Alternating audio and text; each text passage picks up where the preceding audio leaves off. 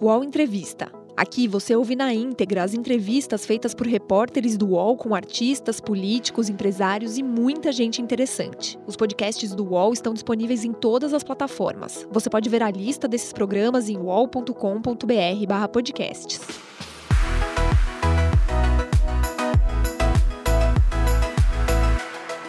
PagBank, a sua conta grátis do PagSeguro. Baixe já o app e abra sua conta em 3 minutos. Olá, eu sou a Luísa Souto, repórter de Universa. Eu sou a Adriana Kistler, editora de Universa. E a gente hoje recebe aqui no estúdio do UOL em São Paulo a chefe e apresentadora do GNT, Bela Gil. Bom, Bela, é, você estava morando na Itália, chegou recentemente ao Brasil.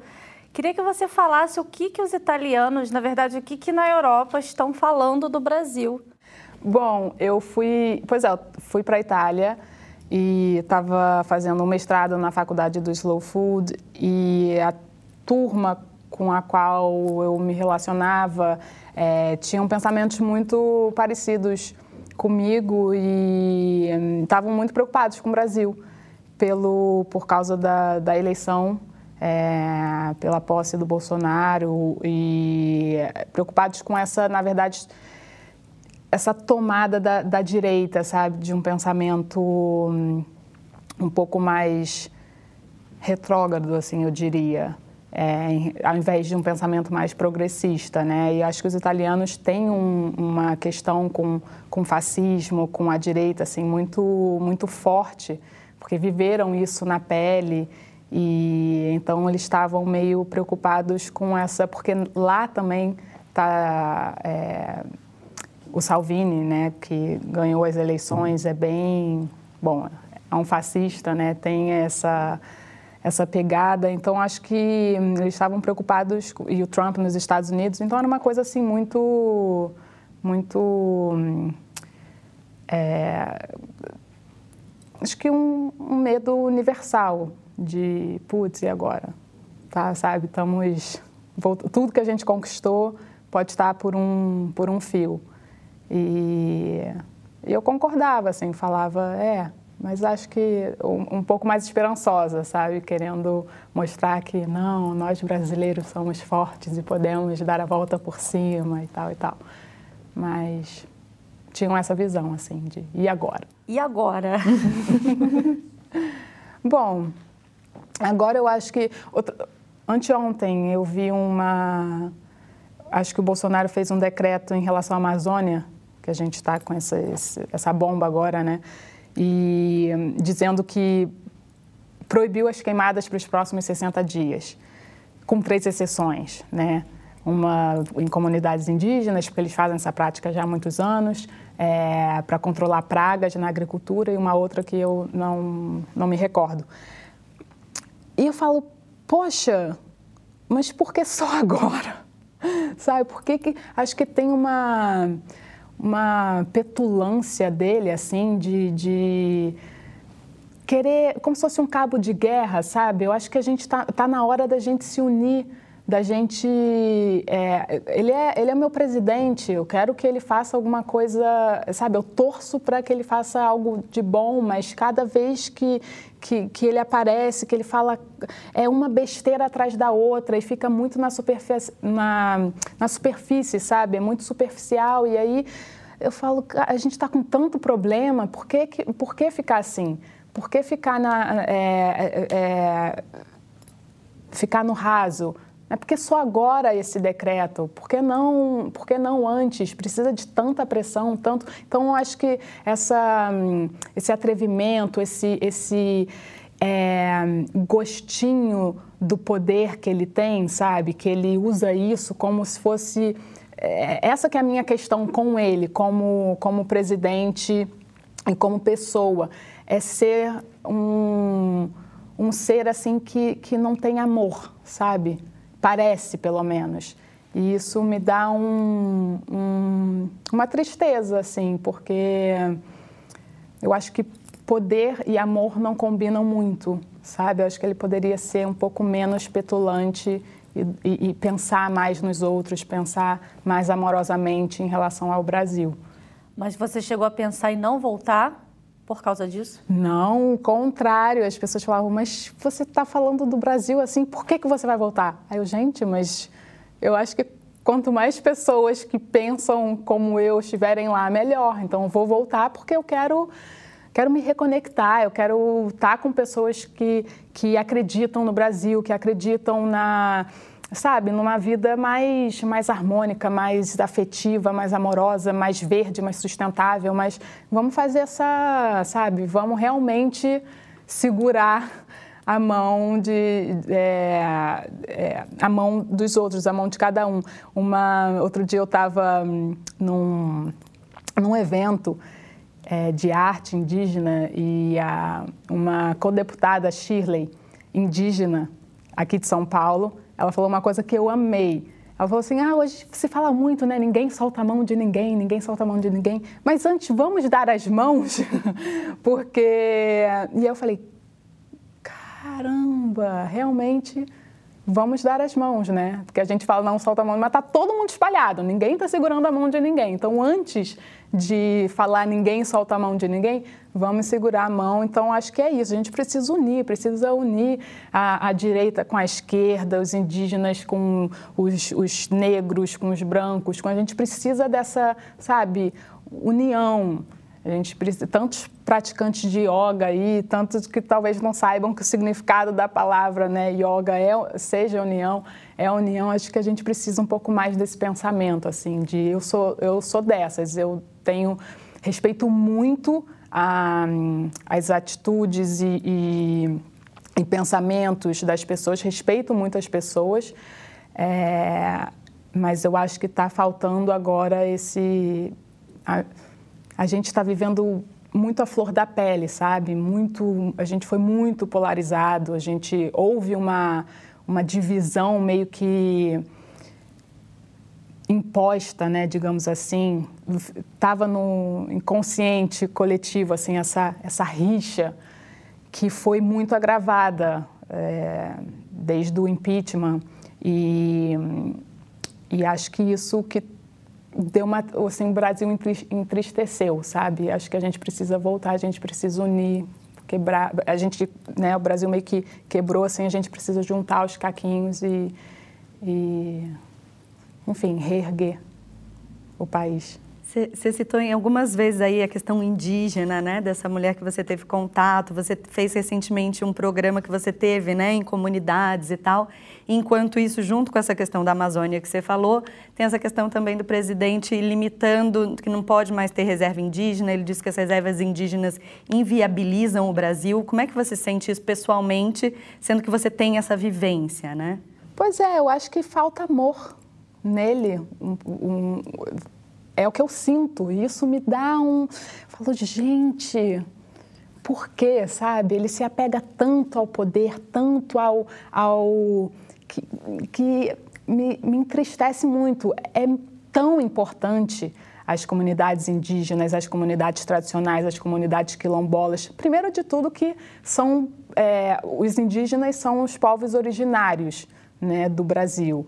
É, só aí a gente já precisa respeitá-los e, hum, querendo ou não, em relação à Amazônia, por exemplo, são os guardiões da floresta. Eles estão lá, eu não sei exatamente quantos anos eles estão lá, mas se eu pegar é, pelo menos há 10 mil anos, uh, já habitam a Amazônia. E a Amazônia, ela só é, ela é uma floresta é, que foi é, manuseada e manipulada por, pelo homem, pelos indígenas, ela tem uma das terras mais férteis do mundo. Isso por causa do manejo que eles fizeram na floresta, entendeu? O, o, o índio, ele hum, não só cuidou dela, como ele melhorou ela. Ele melhorou a Amazônia. Então, como não respeitar um, um, uma população dessa que sabe melhor do que ninguém conviver com a natureza? Então, eu acho que é,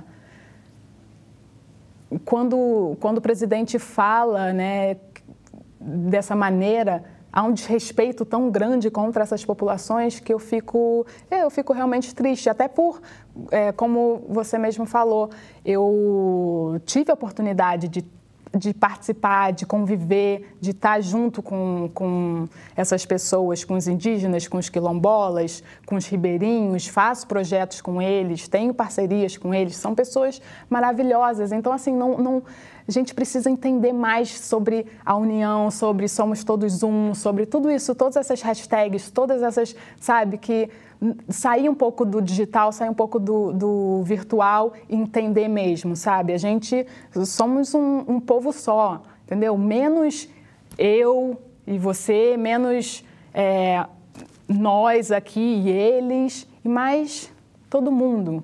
Eu acho que falta isso no presidente, que é o presidente do Brasil. Como é que pode pensar, é, é, é governar pensando primeiro no próprio umbigo, né? Segundo, no clã dele. E, e, e acho que nem entra na cabeça dele governar para o Brasil.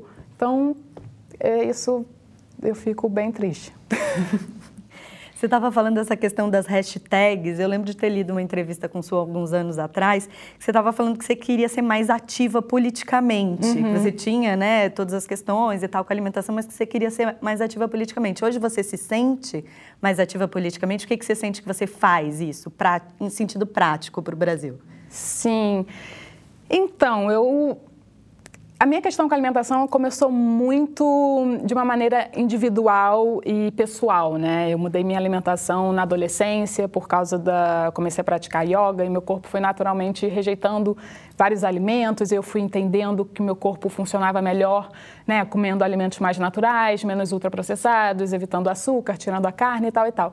E eu falei, opa, isso daqui é, me, eu, eu quero entender melhor como funcionam os alimentos. E aí parti, fui estudar nutrição, estudei culinária e comecei a enfim, as pessoas começaram a, a, enxergar, eu acho que por eu estar tão feliz e tão bem comigo mesma, é, as pessoas começaram a pedir ajuda, assim, ah, Bela, queria uma consulta, queria, você pode me dar uma dica e tal e tal, e conseguir, de uma maneira ou de outra, é, ajudar vários amigos e conhecidos e pessoas que... E aí eu falei, gente, eu estou muito no micro, sabe? Eu queria poder é, levar isso para o macro. Acho que a única... Porque, assim, o meu grande desejo é fazer com que. Eu sou uma grande sonhadora, tá? Em primeiro lugar, eu sou uma grande sonhadora é, e. E eu acredito muito no poder da alimentação para transformar as pessoas, porque eu, eu vivi isso, eu consegui é, mostrar às pessoas como elas podiam se transformar através da alimentação. Eu falei, mas eu, eu quero mais gente, sabe? Eu quero. É, a minha ideia é fazer com que todo, todo mundo, todos possam ter uma alimentação saudável, é dar oportunidade para as pessoas poderem escolher o que comer sabe? Num, num, país que a gente ainda tem, a gente acabou de voltar para o mapa da fome, é, a gente tem muitas pessoas, a má nutrição é muito forte aqui, é, tanto no sentido de pessoas é, com é, desnutridas, né? Como pessoas é, é, com sobrepeso e obesas e tal. Então tem esse, esse, é muito complexo isso. E aí eu fiquei pensando, bom, o jeito de fazer isso é mexendo com política, né? Políticas públicas. A gente precisa de políticas públicas para regular melhor isso. E aí foi quando eu despertei, né? Despertou em mim esse desejo de trabalhar com política, é, de ser mais militante, de ser mais ativa, não necessariamente entrar para a política, mas estar, enfim, mais atenta é, a, a como a política, como as políticas públicas são, podem ser boas ou ruins para essa questão da alimentação é, saudável para todos, né? Que é um direito. E aí eu acho que hoje, respondendo finalmente a sua pergunta, eu acho que hoje é, eu, bom, eu faço algumas coisas, mas não dentro da política não nada muito efetivo. Mas, por exemplo, já fui ao Congresso algumas vezes, estive lá é, quando estava tendo a, a, o debate sobre o PL do veneno, a, né, tive dentro da, da Câmara na, na sessão né, especial que fizeram. Semana que vem votar numa Assembleia de Agroecologia lá no Congresso também, com Rodrigo Maia e tal. Então, assim, em política nesse sentido, são essas coisas que eu faço, mas eu acho que viver é um ato político. Então, se você faz, se você vive aquilo que você acredita, você já está militando. Então, eu, é, por acreditar na agroecologia, na comida saudável, na, na saúde da terra, na minha saúde, o que eu faço? Né? Em casa, eu, como eu tenho oportunidade, como eu posso, eu uso isso como uma responsabilidade social mesmo, sabe? Eu vou atrás dos orgânicos, a comida que chega na minha casa vem direto da faz... de, de, algumas fazendas daqui, é, da região. Eu, então, assim, eu apoio os produtores, eu faço questão de falar isso no meu programa, de mostrar a importância da agroecologia, de falar sobre o mito de que a gente precisa é, de, de grandes monoculturas para alimentar o mundo. Eu, eu, eu faço produtos, por exemplo, eu tenho produtos alimentícios, né? Eu tenho uma, uma linha de, de bolo junto com a, com a Mãe Terra, com farinhas de um, castanhas nativas e coquinhos nativos e tal, como babaçu, licuri, que ajuda, que isso cria uma, uma rede, né? Porque quando a gente fala sobre, por exemplo, ah, a biodiversidade é muito importante, é muito importante para a natureza, é muito importante para a nossa sobrevivência e tal, e tal. Eu falo, tá, mas a melhor maneira da gente é, preservar a biodiversidade é comendo biodiversidade. Então, eu quero fazer essa linha com esses produtos e tal, para não só ajudar a natureza, mas também para ajudar essas pessoas que vivem através desse, desse processo de, de extração do, do babaçu ou do licuri é, do extrativismo né, desses, uh, desses, desses alimentos. Então, eu faço questão de colocar isso num produto. Não vou fazer simplesmente uma mistura para bolo de, sabe, com farinha de trigo e, é, sei lá, cacau, sabe, uma coisa muito normal. Eu quero algo diferente, eu quero algo que possa, sabe, ajudar a pessoa que está lá, a comunidade que está lá no, no, no Xingu, é, a comunidade ribeirinha, colhendo o, o, catando o babaçu, entendeu? E fazendo a farinha. Então, é uma maneira de eu, de eu também conseguir manter, fazer com que essas pessoas fiquem na floresta, sabe? É uma maneira da gente ajudar a manter a floresta em pé. Porque se a gente dá oportunidade, é, escoamento para esse, esses produtos, por exemplo, eles conseguem um retorno financeiro, um retorno de dignidade, um retorno do tipo, caramba, a cidade está comendo o que eu, o que eu faço, sabe? A cidade está tá comendo produto da floresta, está comendo... É... Isso é muito legal. Então, você dá oportunidade para essas pessoas desse, dessa maneira, eu acho que é, é, é, nesse sentido assim que eu falo que politicamente eu tô, tô ativa, entendeu? Porque eu, eu faço essas escolhas de uma maneira muito consciente. Não vou fazer uma mistura para bolo simplesmente para, enfim, fazer uma mistura para bolo. Eu quero poder é, ajudar mais, assim. E aí, enfim, no programa Fiz um outro programa que você até comentou, Bela, Bela Raízes, onde, enfim, fui em assentamentos do, é, do MST, totalmente agroecológico, para também tentar desmistificar essa questão que as pessoas têm com, com o MST, com o movimento que é, enfim, o maior produtor de orgânicos do Brasil, sabe? As pessoas não sabem muito disso. Tem sempre uma, enfim, uma nuvenzinha negra em cima do nome MST, assim, que a gente Estou tentando, como eu posso, né, limpar. É, apesar de todos esses esforços, a gente sabe que milhares no Brasil vivem na linha da pobreza, não têm acesso à comida, não têm acesso a nada. E você sabe melhor do que ninguém que comer bem custa muito caro. É, uma alimentação saudável, um alimento orgânico é muito caro. Como fazer com que esses alimentos cheguem a, a, a, a milhares, a população carente? Políticas públicas. é, você tocou num assunto muito importante, que eu acho muito importante a gente, é, quando a gente fala né, que é alimento comer saudável, comer bem é mais caro, isso também é muito relativo, porque se você pega uma pessoa que vive na roça, por exemplo, e tem acesso à, à comida fresca ali da, do, do quintal dela, da produção dela, é, é uma coisa, mas a questão é que os produtos ultraprocessados estão chegando nesses lugares e tomando conta. E então, é, voltando à questão do. Porque são duas coisas diferentes que eu tenho para falar, porque esse assunto é muito.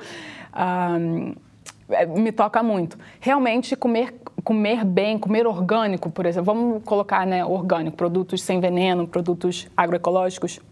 É, se você está numa cidade, por exemplo, vai ser mais caro. Ponto. Vai ser. Porque os produtos que estão na prateleira do supermercado, eles são mais baratos, mas eles são falsamente mais baratos. Né? O preço dele pode ser baixo, mas é porque o valor ambiental, o valor social, não está ali dentro, entendeu? Então as pessoas acham que. É, mas, obviamente, a pessoa que não tem dinheiro, ela fala, tá, o que, que eu posso fazer?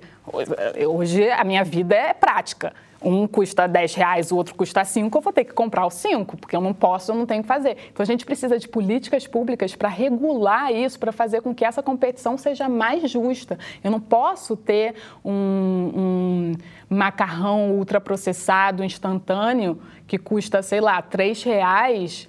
É, muito mais acessível do que um, um ramo de cenoura, entendeu? Um, um, né? o quilo da cenoura, o... não dá, não dá. A gente tem que. É... Então, acho que só com políticas públicas que a gente pode ajustar isso.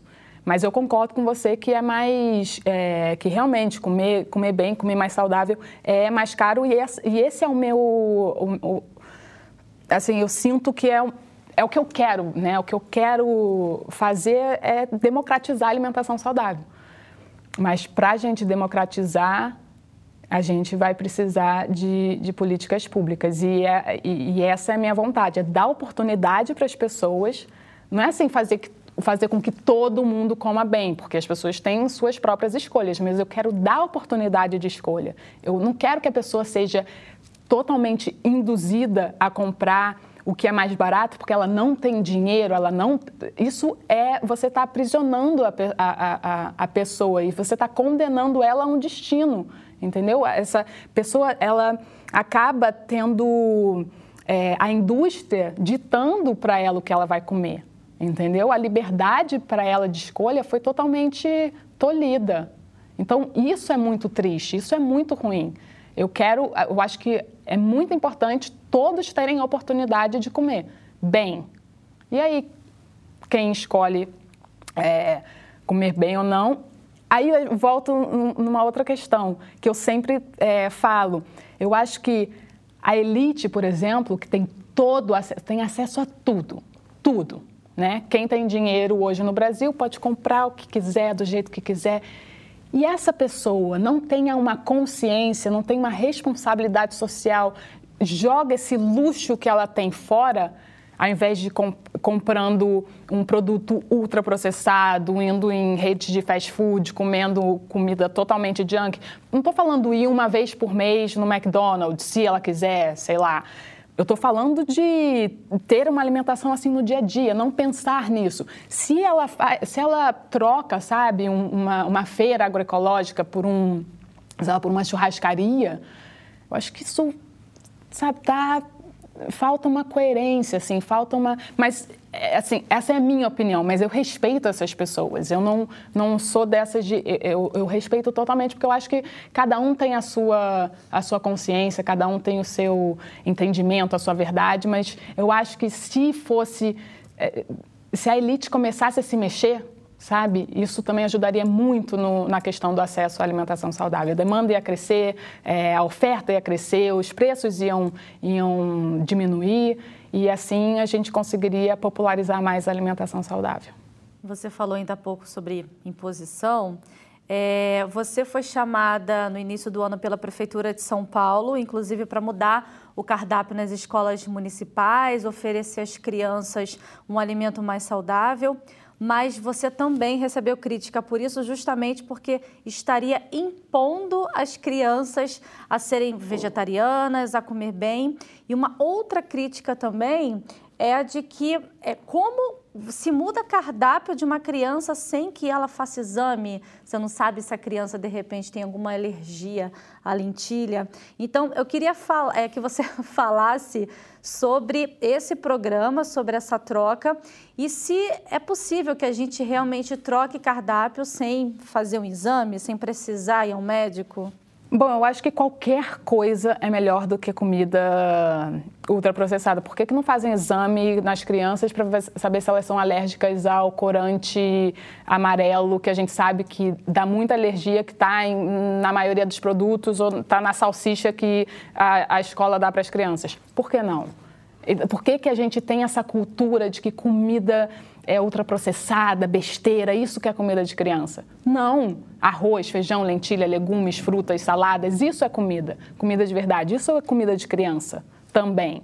Entendeu? Então, eu acho que há um. É, é, é isso que eu falo, há uma. É, acho que um preconceito mesmo muito grande em relação à comida saudável a alimentação saudável. Porque você pensa, poxa, é a gente né, dando uma oportunidade, não impondo, dando a oportunidade, na verdade, o direito da criança de ter uma alimentação saudável, né, que é um direito constitucional, né? Por que, que isso é errado? Por que, que as pessoas criticam isso? Né? Porque estão acostumadas com essa cultura do comer comida de criança é, é, é besteira, sabe? Então acho que tem a gente precisa mudar esse, esse pensamento, essa cultura, fazer é, com que as pessoas entendam que sim, criança pode ser feliz comendo bem, comendo comida saudável. Não vai, não vai ser um, um ser humano triste, um ser humano, sabe, deprimido porque não está comendo uma, uma salsicha ou um, um, sei lá, um brigadeiro, um, enfim. É, então, essa minha, a, a, isso é o que eu acho em relação a essas, essas críticas, mas o, o programa é, era para ainda ainda tem, né? Eu, eu, tá acontecendo e é muito legal, muito legal de ver. É, é para só para falar sobre o que que é inserir um dia da semana nas escolas ah, públicas, um dia sem carne, né? E na verdade sem proteína animal. E, hum, eu acho isso muito interessante, porque a gente consegue entender né, que dá para a gente viver é, sem, sem proteína animal e dá para a gente comer de uma. É, bem, sabe, gostoso e tal. Então, eu acho que para as crianças a, a, não é que a escola está mudando o cardápio 100% é, vegano, sabe? Não, as crianças estão continuando a comer quatro vezes na semana carne um dia só que elas estão ah, sendo expostas a uma alimentação vegetariana, a uma alimentação vegana, muito incrível, muito deliciosa, muito nutritiva. Então, por que não? Por que não diversificar o cardápio?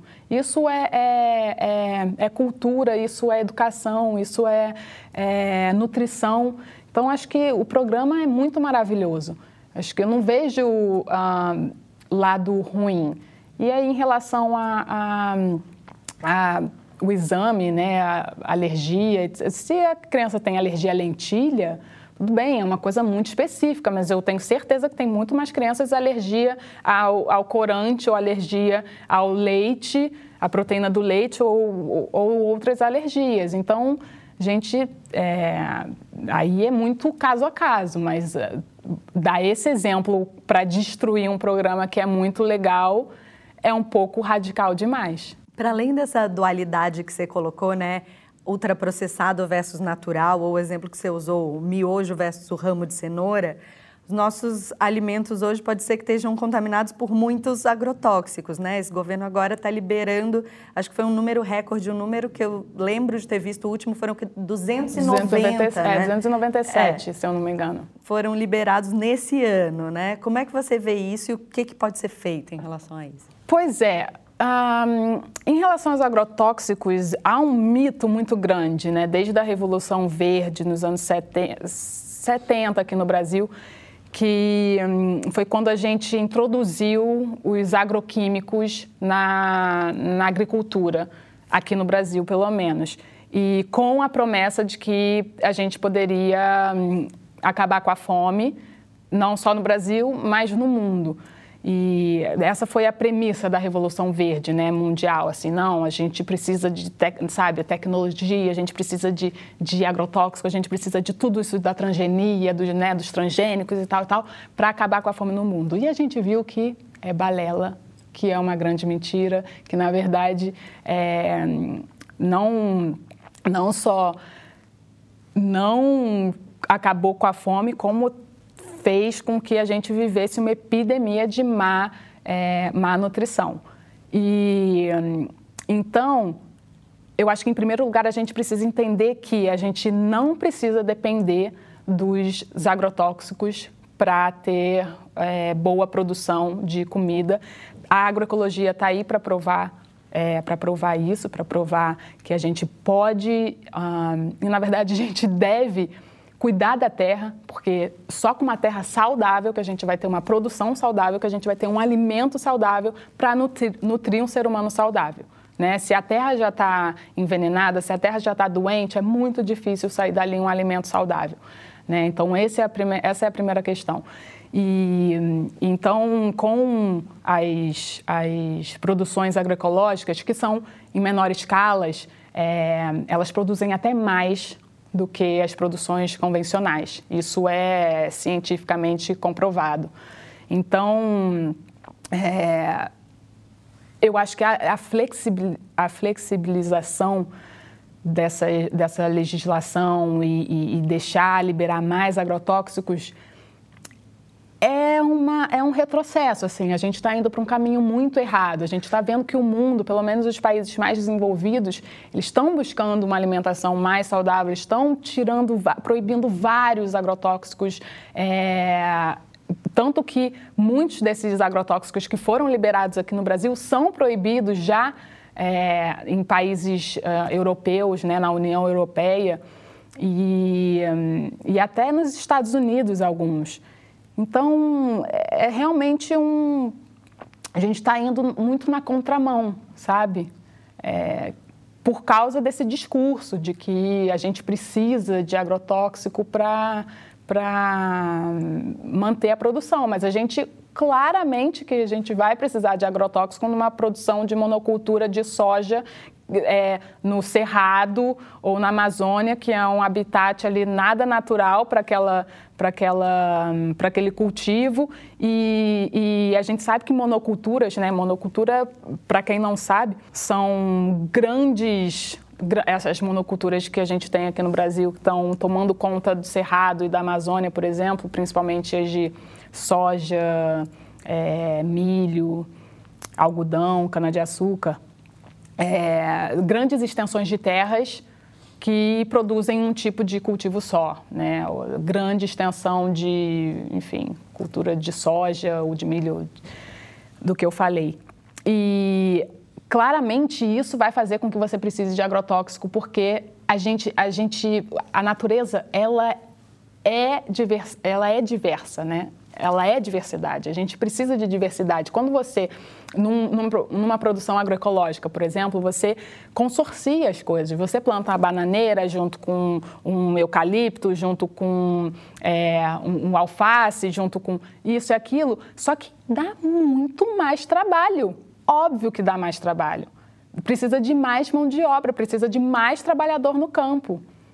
Mas a gente quer o quê? A gente quer máquina resolvendo as coisas, a gente quer remédio resolvendo, a gente quer né, tecnologia, a gente quer.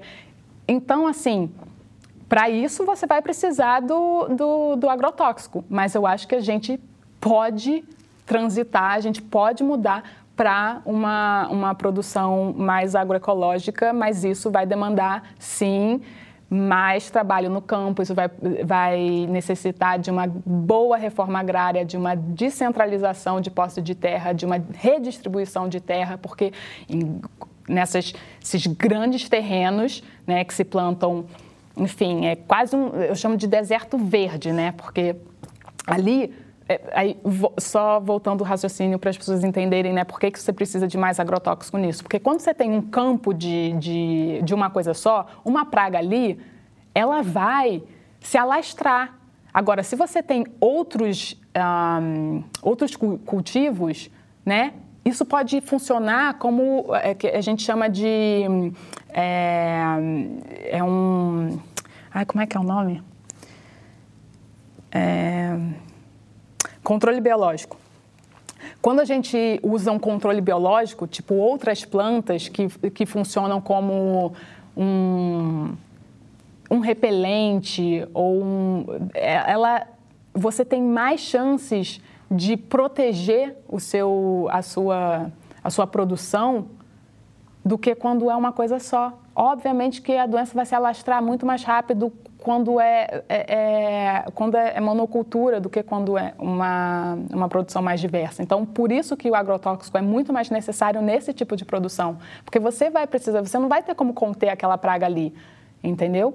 Então, tem essa, tem essa questão. E... Ah, então é isso, assim, acho que a gente precisa ter essa visão um pouco mais holística, um pouco mais integral, um pouco mais é, entendendo que a Terra é um ser vivo, sabe? Tem muitos micro-organismos ali dentro que funcionam como. É, funcionam como. Enfim, tem um, um efeito controlador, sabe? Muito mais especial do que se a gente devastar tudo, envenenar tudo. É, a gente tira o papel natural do solo, né? De produzir um alimento saudável. Então, Acho que é muito importante que a gente olhe para o solo. Eu sempre falo, ah, pergunto quando vou dar palestra, alguma coisa assim, pergunto para as pessoas, poxa, da onde vem a nossa comida? Aí, obviamente, tem alguém que fala, ah, de supermercado, e um mais espertinho fala da feira, aí o outro fala, não, do produtor, ah, da fazenda, ah, do... Aí, tipo, alguém finalmente fala da terra. Finalmente. Exato, a gente tem que olhar para isso. Da onde vem a nossa comida? Da terra. A gente precisa cuidar da terra. A gente se preocupa tanto com o ar poluído, com a, a água poluída, com mas como a gente mora na cidade e a gente ainda precisa do ar e a gente ainda precisa da água, a gente respeita muito esses dois. Mas como a gente não tem contato com a terra, a gente não está nem aí. A gente, pra gente, ah, pra gente que eu digo, né? Enfim, povo brasileiro, assim, falando de uma maneira mais geral. Mais um agrotóxico, menos um agrotóxico, não é. Agora, se tivesse no ar, se tivesse na água da sua casa, que tá, né? Na verdade. Esses agrotóxicos que estão no campo, eles chegam na em casa. Você já deixou de defender algum produto porque depois descobriu-se que ele não era tão saudável assim? Eu pergunto isso porque pesquisas recentes apontaram que o óleo de coco não é tão saudável como a gente pensava. Então, em relação à ciência, a gente precisa ser muito hum, crítico, porque eu posso comprovar cientificamente que o óleo de coco é bom e eu posso comprovar cientificamente de que é ruim, dependendo das minhas referências, dependendo de muita coisa dependendo do método de estudo, dependendo do que você quer achar, do que, que você acha que é bom, do que, que você acha que é ruim. Não há um consenso na, na, na, na literatura, na medicina, de que é, a gordura saturada seja algo ruim. Muita gente, a maioria dos médicos, dos cardiologistas, vão falar que, que é ruim, mas para muitos não. Então, como é que a gente fala que o óleo de coco é ruim? Eu prefiro mil vezes co cozinhar com óleo de coco do que cozinhar com óleo refinado de soja. Mas eu não troco por nada. É muito melhor. Muito melhor. Por quê? E isso por quê? Porque as instituições, as faculdades, elas precisam se atualizar. Eu fiz faculdade de nutrição. Eu marquei na minha prova que manteiga era melhor do que margarina. Eu acertei? Não voltou, falei, não é possível. Não é possível que você acha que margarina é melhor do que manteiga. Tive que discutir com, com, com a professora, é, porque não entrava na minha cabeça que algo natural fosse pior do que algo totalmente industrializado. E então eu acho que a gente precisa ser muito crítico quando a gente lê estudos científicos. É, tem um livro muito bacana de uma nutricionista americana, Marion Nessel, que chama hum, Uma Verdade Indigesta, que ela fala muito sobre essa questão da, hum, de como a ciência ela é manipulada, né? Ela é muito manipulada pela indústria. Então, quando você vê uns estudos desse, assim, por exemplo, falando que o óleo de coco é ruim, provavelmente quem patrocinou foi uma empresa de óleo de soja, por exemplo, sabe? Então, tem sempre um, um se você olhar a fundo, tem sempre um conflito de interesse. Então, acho que a gente precisa tomar muito cuidado. Eu acredito muito na ciência, mas eu acho que a gente precisa ser, ter, ter um olhar muito crítico em relação a essas, principalmente essas manchetes, sabe? Óleo de coco faz mal, ovo agora é o vilão, é, é, manteiga pode é, salvar seu coração, sei lá, sabe? Tem umas coisas assim que você fala, aí as pessoas ficam realmente loucas, mas manteiga era ruim, agora é bom, ovo é bom, aí agora é ruim, aí agora é bom de novo, óleo de coco, nossa, mas então vamos é, pensar que somos seres humanos, somos parte da natureza, tudo que é natural vai ser melhor para gente, sabe? E a questão com a comida é: a gente precisa comer comida de verdade e a gente precisa pre prestar atenção na quantidade e na qualidade, né? Porque quantidade altera a qualidade. A questão não é tomar óleo de coco, litros de óleo de coco, colheradas de óleo de coco, porque alguém falou que isso emagrece, entendeu? A questão é usar de uma maneira é, é, ponderado, sabe? Você vai cozinhar, Cozinha com óleo de coco um dia, um dia cozinha com o óleo de, com, com azeite, no outro dia utiliza algum outro. Ou, enfim, acho que a gente precisa diversificar, a gente não pode pegar um alimento e transformá-lo como grande vilão ou como grande salvador. E é isso que a gente gosta de fazer. Né? A gente volta para a questão do, do, dualismo, né? tem sempre bom e o mal. É, né? E, e acho que a gente precisa entender que não é assim, a vida não é assim. E é. Voltando para essa questão da, das tuas recomendações, né? Tipo a questão do óleo de coco e tal. É, recentemente teve uma polêmica quando você indicou botar água oxigenada no ouvido das crianças, né? Uhum. Foram muitos médicos aí à frente falar que é, talvez isso fosse não só inócuo, mas em alguns casos prejudicial. Você chegou a se questionar dessa vez ou em outras vezes qual é o seu limite? É, do que, que você pode recomendar ou não recomendar para as pessoas, pensando no tamanho da influência que você tem sobre as pessoas? Então, eu sempre que eu falo de alguma de alguma alguma coisa que eu faço, alguma coisa que eu uso, não necessariamente é numa. Eu, eu acho que a gente precisa ser exposto a vários. A, a gente precisa estar mais expostos a diferentes tipos de pensamento. E eu, ve, eu, eu acho que o meu papel está muito nisso, assim, tá um pouco de mostrar alternativas que para as pessoas podem ser muito diferentes, muito assustadora. É, então, sempre que eu falo dessas coisas, por exemplo, eu não vou me colocar num lugar de médico e tá falando ali que é a salvação para uma, uma dor de ouvido, entendeu? Não, até porque quando eu falo sobre isso, eu falo, primeiro vá né, converse com o seu médico, veja o que ele acha, é, porque não, mim, o meu papel não é, não é ser médico, mas eu acho que ah, você pode. Eu acho que a gente tem o direito de, de, de, de a gente tem o direito de conhecer as coisas, a gente precisa do direito à informação. Eu não vou deixar de compartilhar uma informação que para mim é valiosa, para mim é muito boa, por, por, por, causa dessa, dessa pressão, por causa desse patrulhamento. Eu não vou deixar de fazer isso. Eu vou fazer de uma maneira muito respeitosa com aqueles profissionais que são autoridades naquele assunto. Eu não quero invadir o, a, a, profissão deles, eu não quero tomar a profissão deles, eu não quero virar médica, eu não quero virar é, otorrina, eu não quero virar nada disso. Eu, eu, eu não quero virar dentista, eu não quero virar dermatologista, porque isso aconteceu em vários casos, né? Na questão da pasta de dente, na questão do. É, acho que a única coisa que ninguém falou, acho que os dermatologistas ainda não me atacaram, é que eu faço o, o, o meu desodorante, já mostrei a receita do desodorante, mas ninguém, nenhum dermatologista falou do meu desodorante. Então, é, mas ah, sempre, tem, sempre tem isso, assim, as pessoas acham nutricionistas, acham que eu, sabe, tô atacando eles, os dentistas, que eu tô atacando. Não tô, eu só tô dando o direito à população a uma informação diferente daquilo que elas receberam. E, e, e muitas vezes não só para a população, mas para médicos, para dentistas, para que não ouviram isso na faculdade ou que não, é, enfim, que, não foram expostos àquilo e que pode ser bom.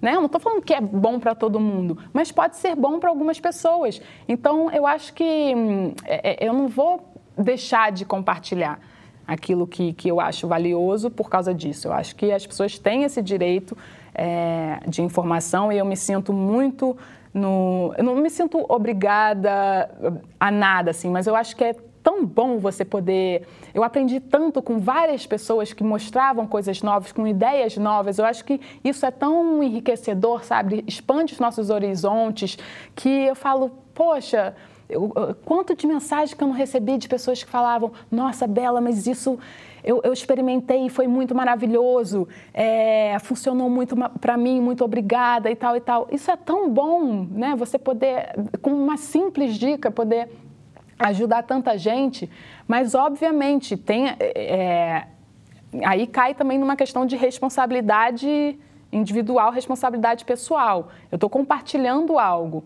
Né? Eu falo ali explicitamente, fale com seu médico, eh, né? converse antes. Se a pessoa faz de uma maneira totalmente responsável e acontece alguma coisa, aí eu, eu acho que, pelo menos que eu saiba, nunca, nunca aconteceu, mas vamos supor que aconteça, é um número muito, muito ínfimo assim, que eu não sei se isso é, pode neutralizar o, o tanto de positivo que, que, que um compartilhamento de algo possa, possa trazer, sabe? Isso aconteceu com o meu parto, por exemplo. Eu compartilhei o meu parto natural que eu fiz em casa, que eu tive em casa do, do meu filho e eu só compartilhei o vídeo falando sobre a minha experiência e tudo mais e muita gente me criticou como uma apologia ao parto em casa, que isso era muito perigoso e tal e tal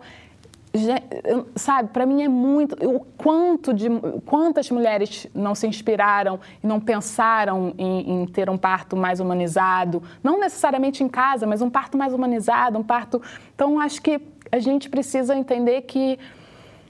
Assim, pelo menos é o que eu acho, assim, os benefícios disso, ah, de, desse compartilhamento de informações verdadeiras, né, informações ah, que eu acho preciosas, assim, que eu acho boas, eu acho tão positivo.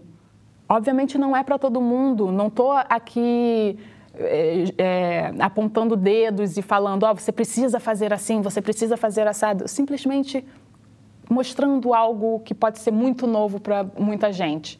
E tem muita gente que gosta e, e vai procurar mais informações. Eu acho que é só uma, sabe, eu uso muitas minhas plataformas como uma janela para algumas pessoas, assim, de expansão.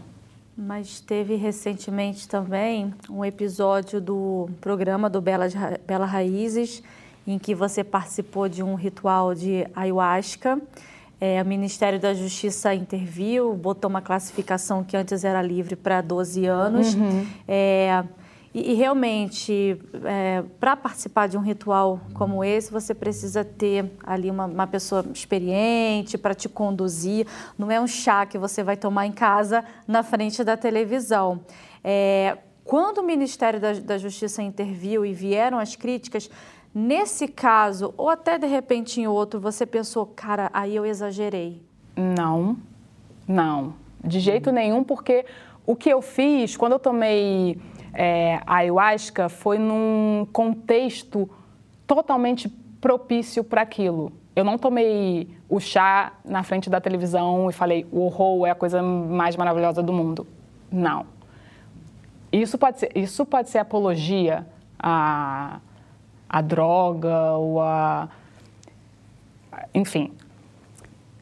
O que eu acho é em relação ao chá, em relação à ayahuasca, primeiro que é uma medicina, né? É, é uma medicina e ponto. Ah, segundo, que tava num, eu estava num contexto que eu estava numa aldeia, com uma pajé, num ritual, e, e eu tomei o chá. E realmente foi uma das melhores experiências da minha vida, foi muito maravilhoso. É, para mostrar para as pessoas existem diferentes pensamentos, diferentes povos. A gente está no Brasil, é um país muito diversificado. A gente precisa mostrar essa diversidade. Entendeu? Eu, não, eu acho que a questão do Ministério da Justiça de, de ter. É, de ter colocado classificação, eu acho que pode ter sido. É, eu não sei exatamente qual, é qual foi a justificativa do, do Ministério da, da, Justiça. Mas esse, esse episódio não me incomodou de, deles terem. Se eles acham que é. Eu respeito muito a, a, o, o, órgão, assim, o que eles acham que é, sabe? É, explícito, que é, pode ser violento, que pode ser. É, eles têm o, o, o, né, seus próprios critérios, assim, eu, eu respeito totalmente. A minha questão é, eu, que eu estou falando é em relação ao que você me trouxe agora sobre essas críticas de que poderia ser né, um, um estímulo as pessoas aprovarem a, a ayahuasca. Eu acho que nesse caso o programa, não sei se você assistiu, mas não não não leva a pessoa, não, como, não conduz a pessoa a isso, sabe? Eu acho que a pessoa, na verdade, ela fica com vontade de ir para uma aldeia indígena, conhecer, entender e, e, e conversar, e, porque você vê que eu estou no meio de um ritual. Então, acho que é esse o... É um pouco diferente de... Enfim, se eu tivesse, sei lá, usando uma droga e postando é, de uma maneira muito aleatória não, não é o caso. Queria voltar para a questão do seu parto, que você citou agora na outra resposta. É, a gente teve recentemente aqui em São Paulo um projeto aprovado para facilitar as cesáreas para as pessoas, principalmente em, em, sistema público, né? E você já falou sobre o seu parto, justamente, você teve é, um primeiro parto que foi normal, mas que teve intervenções, né? uhum. né? E o segundo você decidiu ter em casa e tal. É, queria que você falasse um pouquinho dessa tua experiência e o que, como você vê um projeto desse que facilita uh, o acesso à cesárea das mulheres? Então, em relação a esse, a esse projeto, eu acho que é bom. Por quê? O mais importante é a escolha da mulher. Eu acho que a mulher ela tem todo o direito de escolher que tipo de parto ela vai querer. Se ela quer cesariana, ela quer cesariana. Se ela quer natural, ela quer natural. E os dois precisam ser respeitados. Eu acho que é, a, a, única questão é que a gente vive numa cultura, a gente, eu, eu pelo menos nasci e cresci nessa cultura de que o parto natural é muito doloroso, o parto natural é muito perigoso, o parto natural pode ser inseguro para a mãe e para o bebê. Eu cresci com essas informações falsas, né, que conduz a gente a ter medo do parto natural, é, conduz a gente a ter uma visão de que a cesárea ela é superior, sabe? E na verdade não. Eu acho que a gente precisa é, de informação, fazer com que, porque a questão do livre-arbítrio é muito, é, é, muito louca, né? Porque, na verdade, quando a gente nasce nessa cultura de que é, exalta a cesárea, fala que sabe, tem médicos que por questões muito práticas e financeiras optam e, ou muitas vezes forçam as mulheres a ter parto cesariano, a gente é, é, é conduzido a achar e a querer a cesariana por falta de informação de que o parto natural pode ser bom, pode ser bonito, pode ser lindo, pode ser, enfim, a coisa mais maravilhosa do mundo, sabe? É, então, a gente acha que pode escolher, mas a gente já está conduzido a escolher, a achar que o parto cesariano é melhor, sabe? Então a gente precisa prestar atenção. Então acho que a oportunidade ela é muito necessária. A gente precisa dar oportunidade para as pessoas e para as mulheres. Isso que é, é, é, Você ter o poder de escolha é muito lindo. Você poder escolher um parto natural é muito lindo. Você poder escolher uma cesárea também é muito lindo. É tipo a mulher tomando posse do seu corpo, do que ela acha. Só que se ela faz isso com aquelas informações que ela tem né, que são é, que, que, é estrutural, né, que é aquela questão de enfim, que a gente vê a mulher né, na novela sofrendo para ter um parto, aí depois morre, aí depois aí o bebê nasce, sabe? Tem, tem a gente, a mídia e, a, e, e a, e, e, uma parte da, da, da dos médicos e faz com que a gente, faz com que as mulheres morram de medo do parto natural. Então, esse é o problema. Eu acho que a, a, a, o projeto de dar oportunidade para as mulheres de escolher ter cesárea, eu acho maravilhoso. O problema é a mulher escolher a cesárea sem saber dos benefícios ou dos malefícios que a, a, cesárea pode ter. Ela precisa saber dos dois iguais, entendeu? Ela precisa saber quais são é, os malefícios e os benefícios de um parto natural, que no caso é só benefício, só tem malefício quando a mulher está com algum tá com algum problema e, e muito provavelmente ela vai é, né, vai acabar tendo uma cesariana. E, e, ela precisa saber dos malefícios e dos benefícios de uma cesárea. Se ela tem as informações verdadeiras e corretas sobre as duas coisas e ela opta pela cesárea, é opção dela. Se ela opta pelo natural, é opção dela. E isso deve ser respeitado. Para mim, é, é, é, simples assim, de, de respeito à decisão da mulher. E isso que é o parto humanizado. Cesariana pode ser um parto humanizado.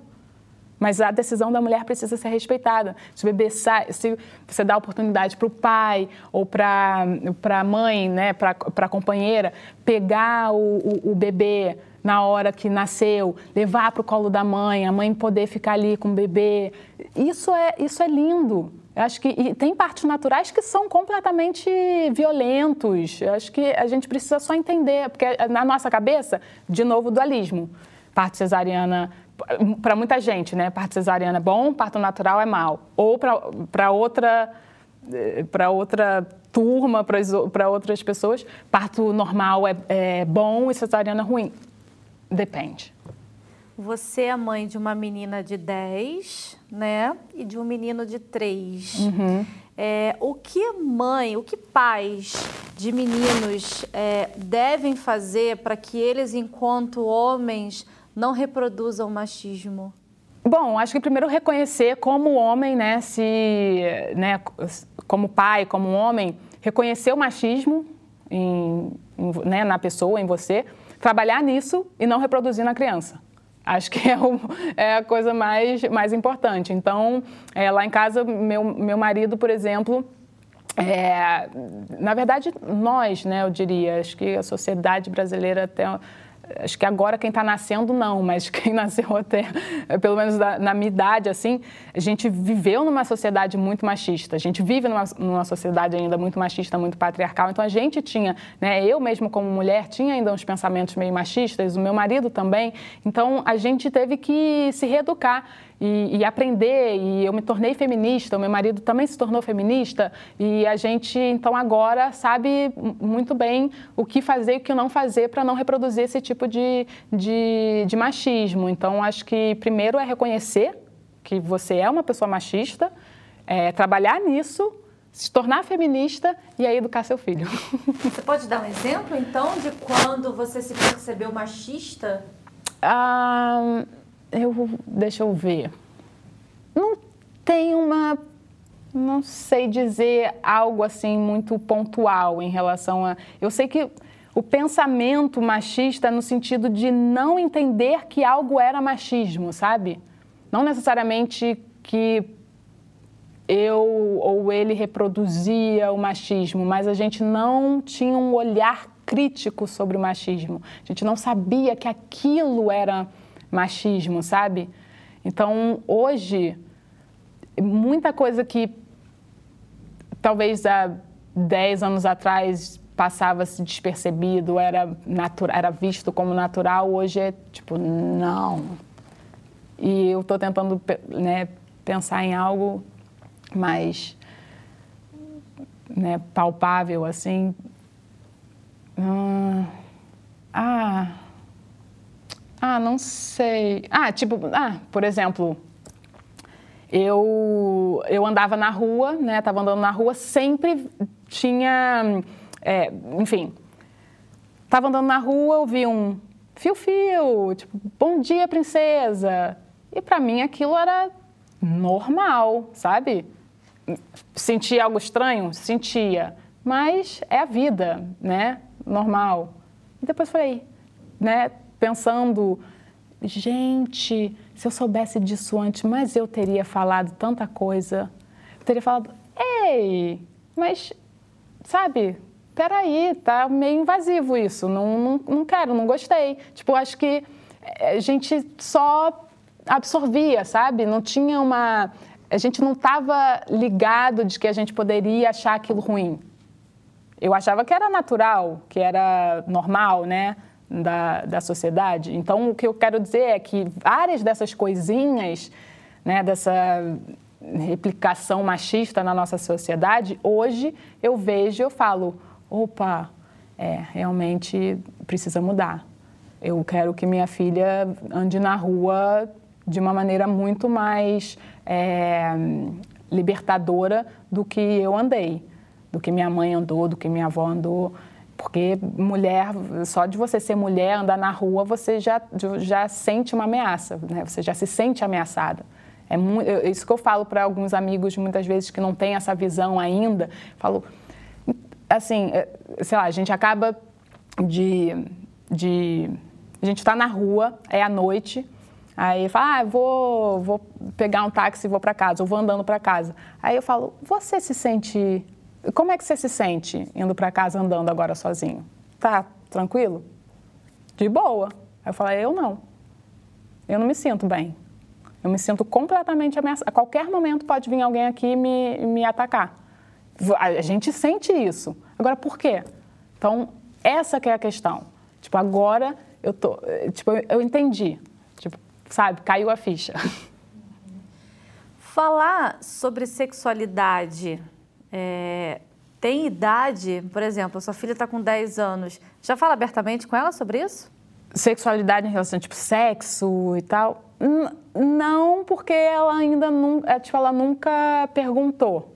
Mas eu acho que. Hum, ah, deve ter uma idade assim, mas eu acho que agora, ela, ela tem 10 anos, né? Vai fazer 11 já se ela vier perguntar, eu acho que quando a criança, né, se ela pergunta, se você vê que é uma coisa genuína dela, é porque ela está preparada para receber. Eu acho que a gente falar sem a criança ter uma curiosidade sobre aquilo, talvez é, é forçação de barra, mas eu acho que se vem da criança, né, de uma maneira muito que você vê que é genuína, que não é tipo pressão de, sei lá, amigos da escola ou, de, da, ou da, da TV ou algo assim, se é algo que ela realmente quer saber, porque né, se você começa a conversar, aprofundar um pouquinho e ela tem alguma noção daquilo que ela está perguntando, se ela tem noção daquilo que ela está perguntando, eu acho que ela está pronta para ouvir. Mas em casa ainda não, não falamos sobre isso porque não chegou a hora, eu acho. Né? Ela ainda não, não se manifestou. Pensando nessa, nessa questão das liberdades de escolha, que você falou tanto das mulheres, agora falando dos seus filhos, o que, que você faria? Às vezes os filhos né, é, querem fazer o contrário do que os pais pedem. Tal. Se seus filhos começarem a querer comer industrializado, chocolate, besteira, salsicha e tal, como você se sentiria em relação a isso? Então, eu acho que a gente precisa muito respeitar é, o ser humano como um indivíduo. E o que eu faço é educá-los para que eles gostem de comer, de ter uma alimentação saudável e tal. Então, assim, a minha filha, é, os meus dois filhos, a minha filha foi vegetariana até os três anos de idade, até que ela um dia sentou no colo do meu irmão e ele estava comendo uma costelinha de porco e ela devorou a costelinha de porco. Devorou. Ela, eu falei, opa, essa menina não, não, não, não tem como ela ser vegetariana. Então, desde, desde esse dia, eu não compro, não tem carne em casa nem nada, mas eu deixo ela é, escolher. Se a gente vai num restaurante e ela quer comer uma carne, ela come uma carne. É, se ela quer sair com a avó para comer carne, ela vai. Se ela, sabe, a gente está numa casa que tem carne, ela, ela pode escolher o que ela vai comer, sabe? Mas ela tem noção daquilo que ela está escolhendo, ela tem noção daquilo que ela está pedindo. Isso que eu acho que é o mais importante. Por exemplo, se ela, a gente vai numa festa de aniversário, ela quer comer o bolo, ela vai comer o bolo, mas ela vai saber que ela não dá para ela comer três fatias de bolo. Ela tem noção de que aquilo é um bolo de aniversário que é uma experiência é, esporádica, entendeu? Não é algo que a gente não vai, ela não vai chegar em casa e falar, ai, quero fazer aquele bolo. que eu comi, no, não vai, não vai ter esse bolo em casa, mas vai ter na festinha da amiga dela e ela vai comer, ela vai ficar feliz ali e voltar para casa e vai comer a sopa que a mamãe prepara, que é uma delícia também. Então acho que isso que é o, esse que é o, o, o legal assim da gente educar. Então eu não tenho é, o menor problema em relação a isso. Ela, ela vai comer o que ela quiser, mas ela pelo menos vai ter noção, entendeu? Ela está entrando na adolescência, enfim, daqui a pouco ela vai estar tá saindo sozinha com as amigas e, e, e tal.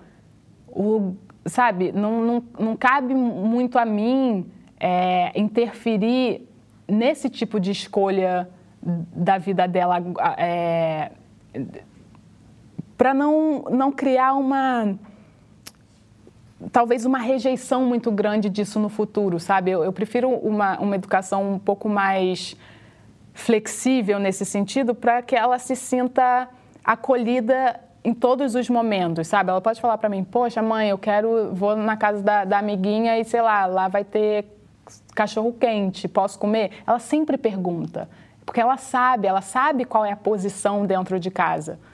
Então, é, por exemplo, refrigerante, ela nunca tomou nunca foi numa rede de fast food, nunca comeu McDonald's na vida.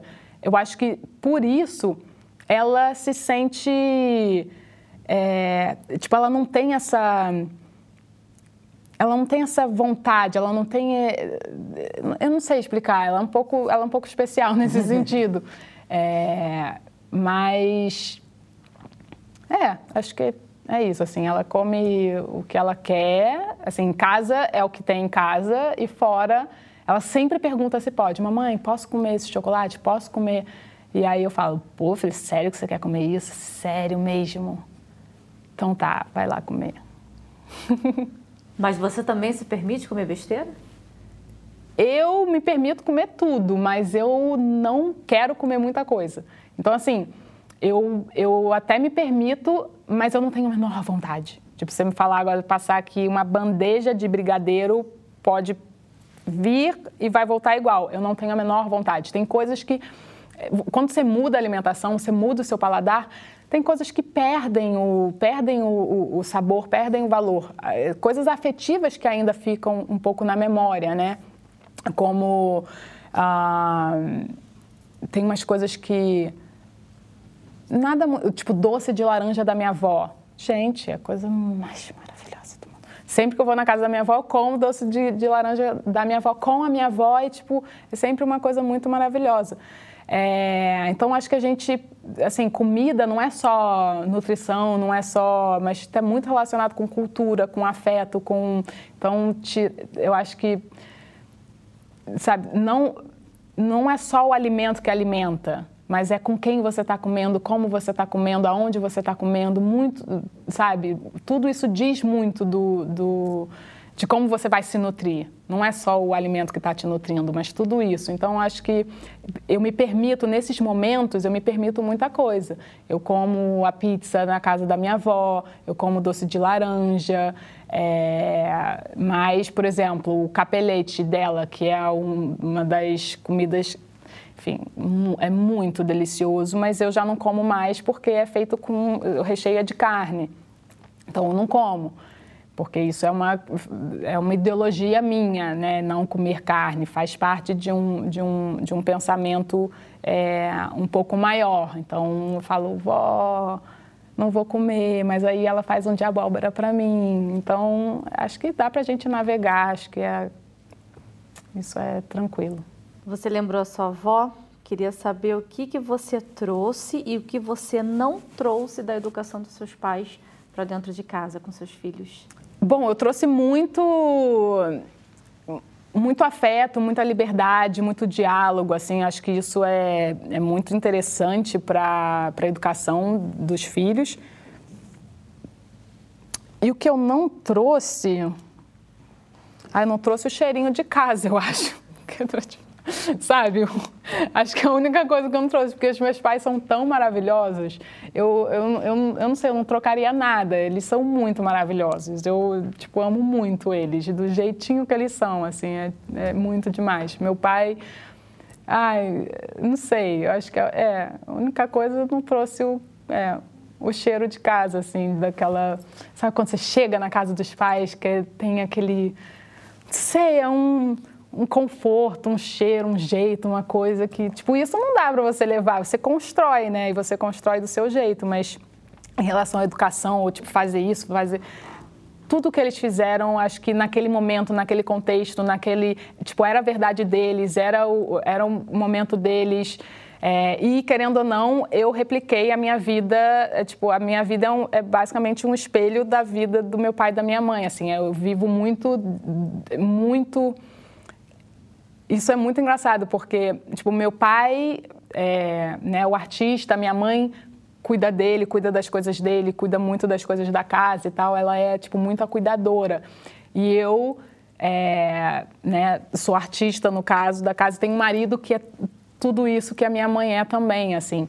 Então, e a gente viaja muito, então a gente tem uma... Acabou que a minha vida ficou muito parecida, assim, e acho isso bem engraçado. E, e e me ajudou ter vivido isso como filha, para eu poder entender o que, que é melhor ou não fazer com, com os meus filhos. Tipo, viagem, eu sempre tento trazer eles o máximo que eu consigo. Minha mãe até tentava, mas eu era muito estudiosa e eu falava: não, não posso, porque eu não posso faltar aula. Falando dessa questão do seu pai, né? Quase todos os seus irmãos são artistas e você, como você falou, você é artista de um outro jeito, é. né? Em algum momento isso para você é, foi pesado quando você era adolescente ou jovem, que você sentiu que você não ia seguir esse caminho como seus irmãos seguiram? Não, nunca foi, nunca foi um peso, nunca foi uma pressão. É o que eu falei, meu pai é muito, ele é é um ser humano assim muito incrível de, de, de respeitar e entender as pessoas do jeito que elas são, sabe? Ele tem muito isso que eu, é, é, muito assim, eu admiro muito isso nele. Então ele nunca forçou nenhum filho a ser nada. É... E isso dá uma liberdade de você poder ser quem você é muito grande, sabe? Você poder errar, você poder acertar, você poder, enfim, buscar realmente o seu caminho, a sua essência, a sua verdade. Eu acho que essa questão, sabe, pais frustrados que, sei lá, não foram médicos e aí tentam colocar o filho na medicina ou no direito, ou no, porque não conseguiu, porque não. Graças a Deus na minha família não teve isso, assim. Eu tive, acho que os meus pais são muito bem resolvidos com aquilo que, ele, com aquilo que eles fazem e, e essa satisfação, acho que como, né, se auto preenche assim eles deram total liberdade para a gente poder escolher o que quiser, então nunca teve essa. Mas eu, eu também nunca senti essa pressão de ter que ser artista por ser filho de artista, apesar de que eu acabei virando. Mas é, realmente música não é para mim, eu não sei cantar nem parabéns para você, não sei tocar nada, a não ser panela, mas é, é isso, eu fui para o lado mas o, meu lado criativo foi para culinária, assim, não para. Infelizmente, não foi para música porque eu adoro, adoraria saber cantar, adoraria saber cantar, dançar. Não, dançar eu até danço bem, mas eu queria saber desenhar e cantar e tocar algum instrumento, mas eu não, não sou essa pessoa. Mas sua filha parece que está soltando a voz. Então, a minha filha, é exatamente, dizem, né? Não, eu, aí todo mundo fala, não, pula uma geração. É, é, eu falei, nesse caso, não sei se pulou uma geração, porque o meu pai tem um monte de filho né, que se dá muito bem com música, canta muito bem, toca muito bem. Então, a, a veia musical na família é muito forte. A Flor puxou esse lado que ela está agora cantando super bem, toca piano, ela ama música.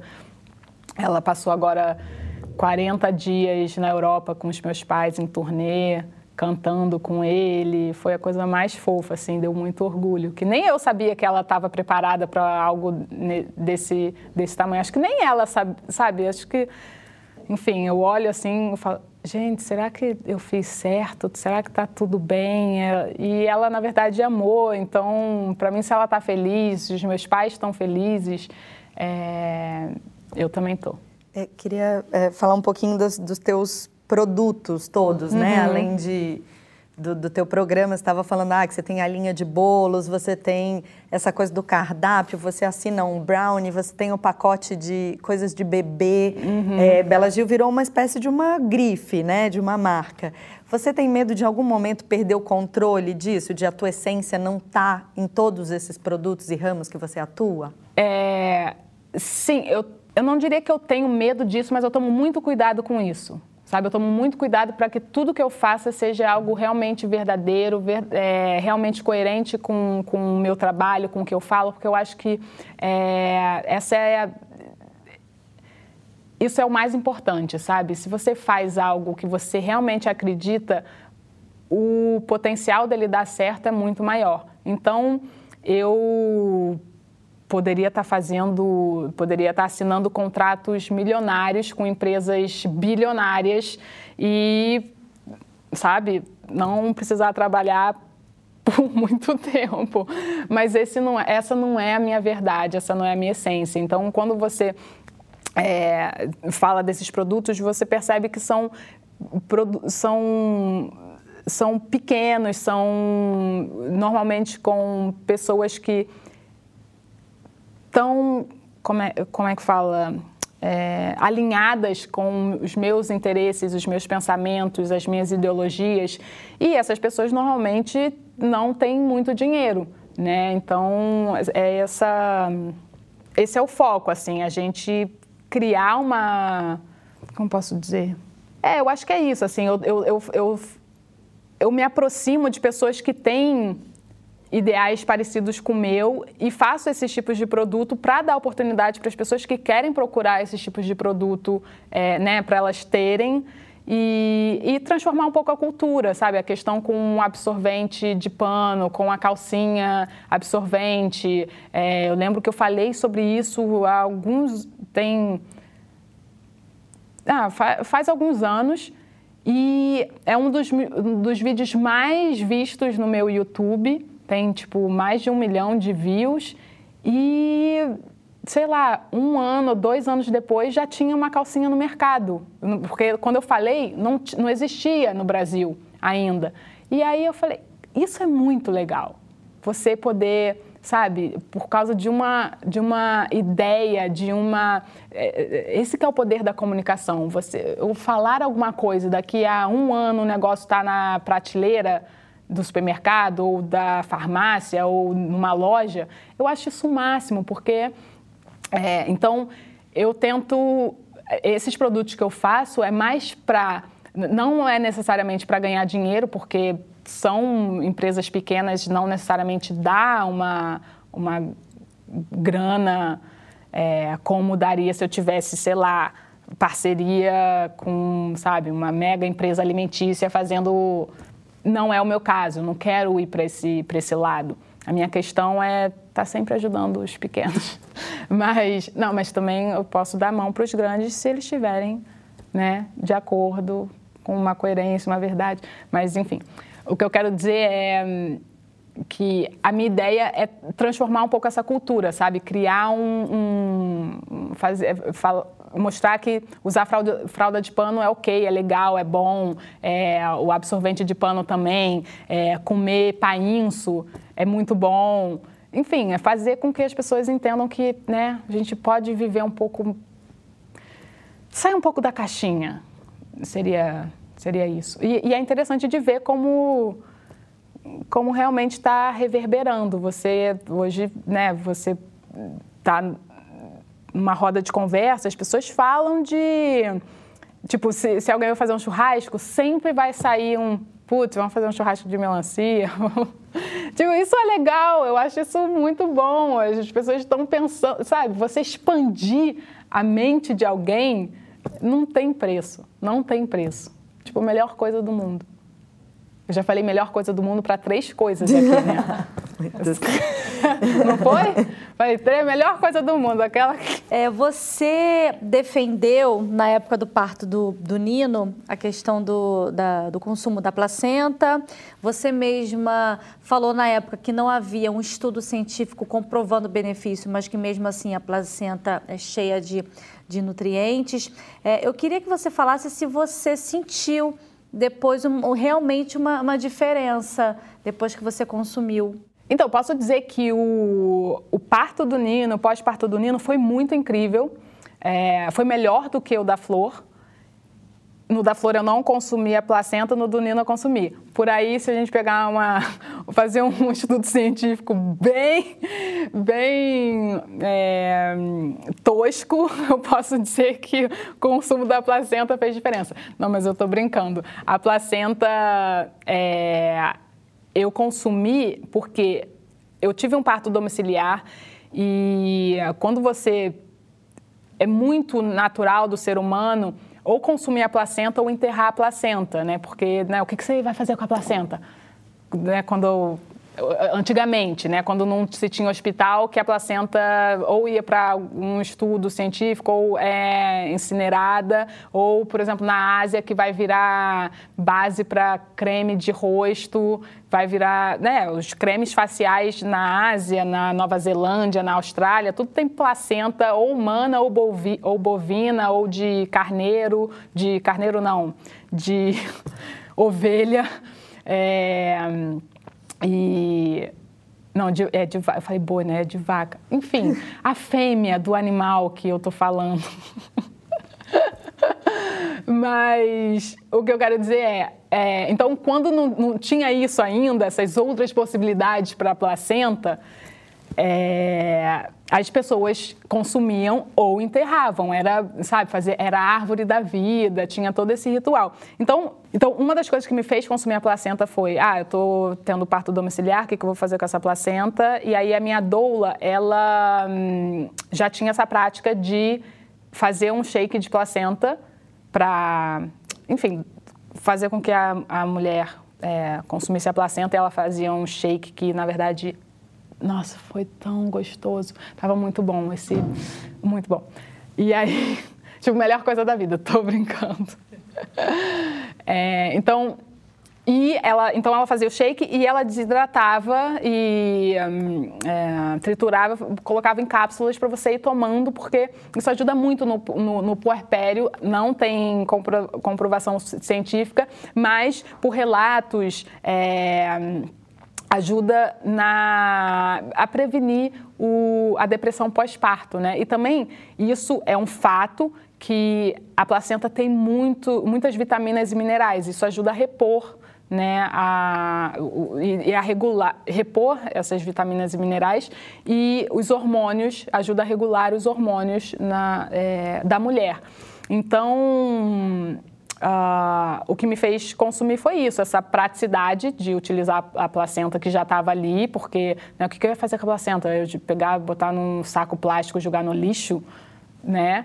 Então, eu achei que a melhor forma era realmente consumir um pedaço, porque quando falar ah, consumir a placenta, acho que as pessoas acham que eu peguei, sei lá, sabe, tipo um fígado de boi e coloquei na, na panela, fritei e comi acebolado. Não, não comi placenta acebolada, foi tipo um mini pedaço na, da placenta é, num, numa vitamina de banana com pasta de amendoim e, sei lá, frutas vermelhas, que tava uma delícia.